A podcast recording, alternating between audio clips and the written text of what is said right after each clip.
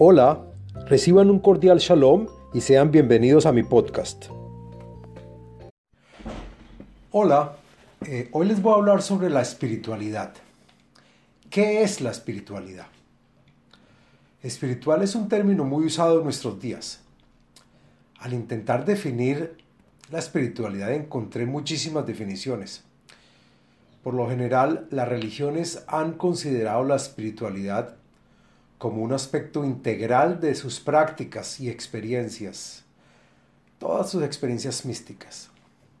La espiritualidad es la esencia de todas las religiones, pero existe, esta existe independientemente de ellas y de las tradiciones y los cultos. La espiritualidad vino primero que todas las religiones. El término espiritualidad, espiritualidad sale a lucir cada vez que nos preguntamos de dónde viene el universo, cuál es la razón de la vida, por qué estamos aquí, qué sucede cuando nos morimos, por qué ocurren los desastres, qué es el mal de ojo, ¿tiene acaso orden el caos?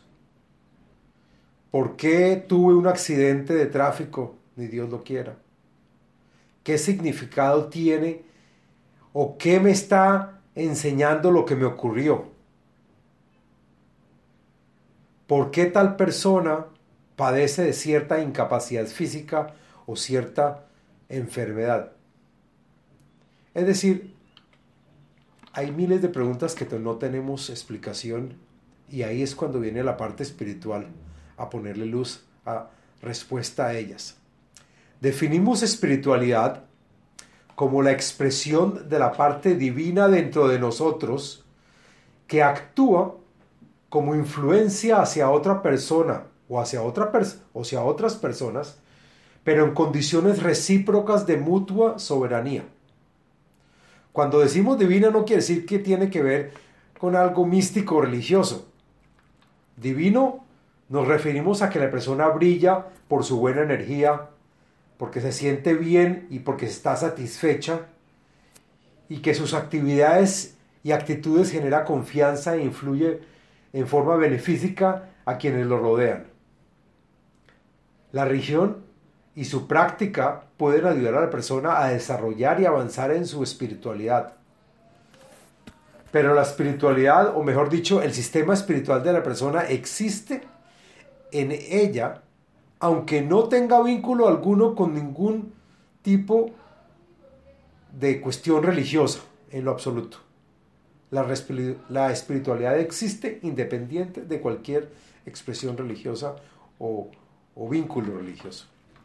Entonces, ¿cuál es la realidad espiritual? ¿Cuál es nuestra realidad espiritual?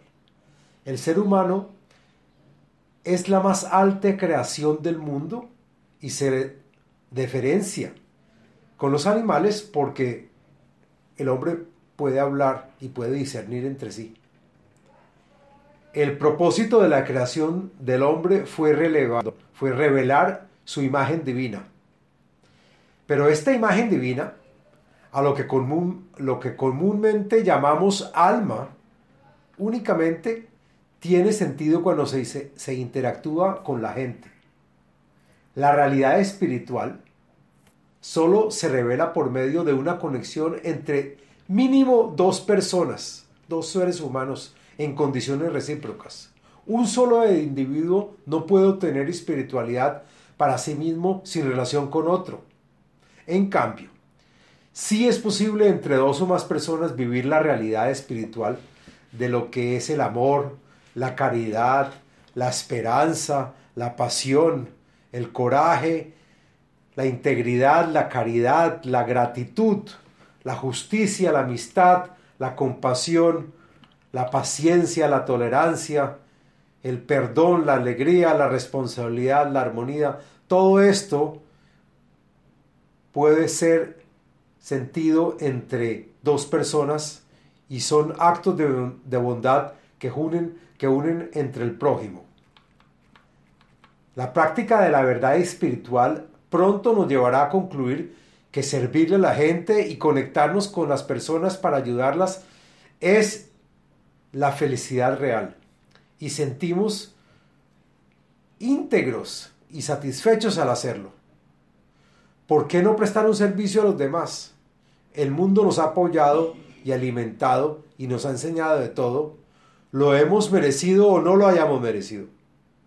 Podremos comenzar con una simple ayuda a alguien en un estado de necesidad o enseñarles a otros a hacer algo bueno y productivo o compartiendo una buena palabra o con una persona que pase o, eh, ayudarle a alguien en cualquier tipo de forma.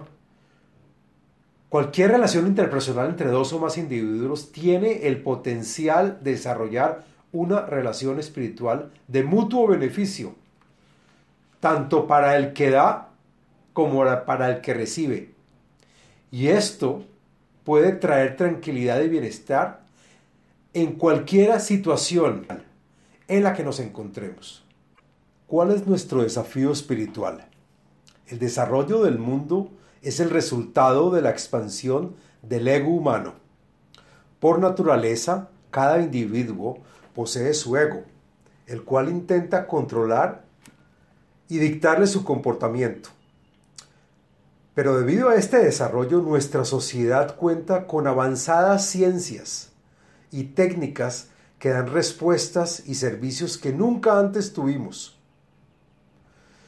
Vivimos en un mundo completamente interconectado donde la, donde la información fluye sin parar las 24 horas del día y los 7 días de la semana en todos los rincones del globo. Hemos adquirido muchas ventajas y lujos que antes no teníamos, pero al mismo tiempo padecemos desventajas insoportables que nos afectan cada día con menos espacio y con menos privacidad. En esta red de redes intercomunicadas, los datos que fluyen nos alimentan con una misma dieta de opiniones y con los mismos consensos y tendencias que a todos nos afectan. Esta diaria intercomunicación produce la contracción de la diversidad. Lenta, pero seguramente estamos siendo recortados por la misma tijera.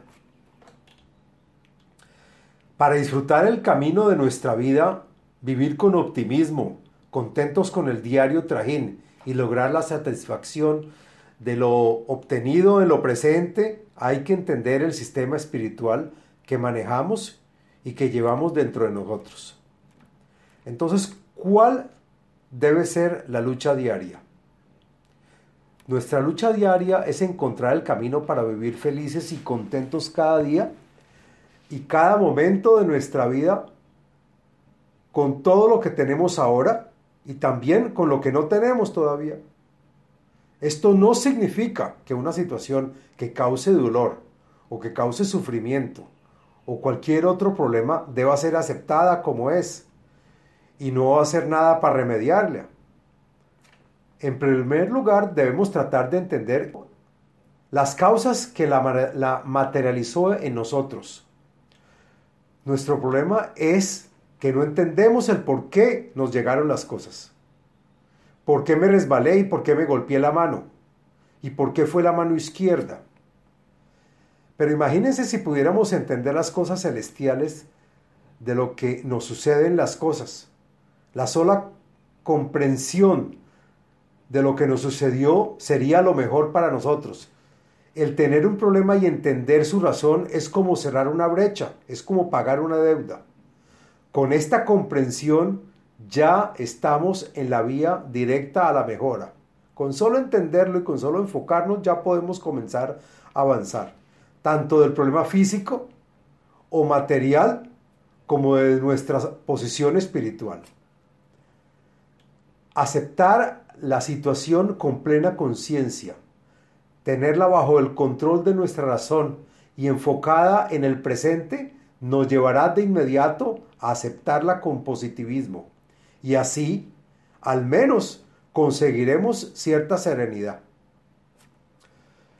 Nuestra ducha diaria debe realizarse con, con paz y con tranquilidad, sea trabajando con nuestras familias o con nuestros amigos, estudiando o enseñando, hallándonos en cualquier situación, predecible o impredecible, por elección o porque nos haya tocado estar obligados a, a esta situación, o enfermos o en medio de una batalla. No hay cosas negativas. Todo lo que nos pasa es por una razón y esta razón es siempre positiva y para nuestro bien. Lo entendamos así o lo sintamos de forma negativa y con dolor, todo es positivo. Pero lo importante es responder a la pregunta de si nos hemos esforzado lo suficiente y si hemos luchado por llegar a la espiritualidad. Primero que todo, la hemos deseado.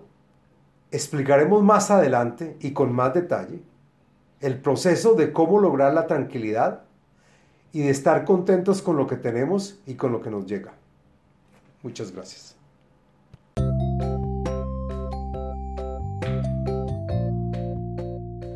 Les habló Abraham Eisenman, autor del libro El ADN espiritual, método de iluminación espiritual. Sitio web abrahameisenman.com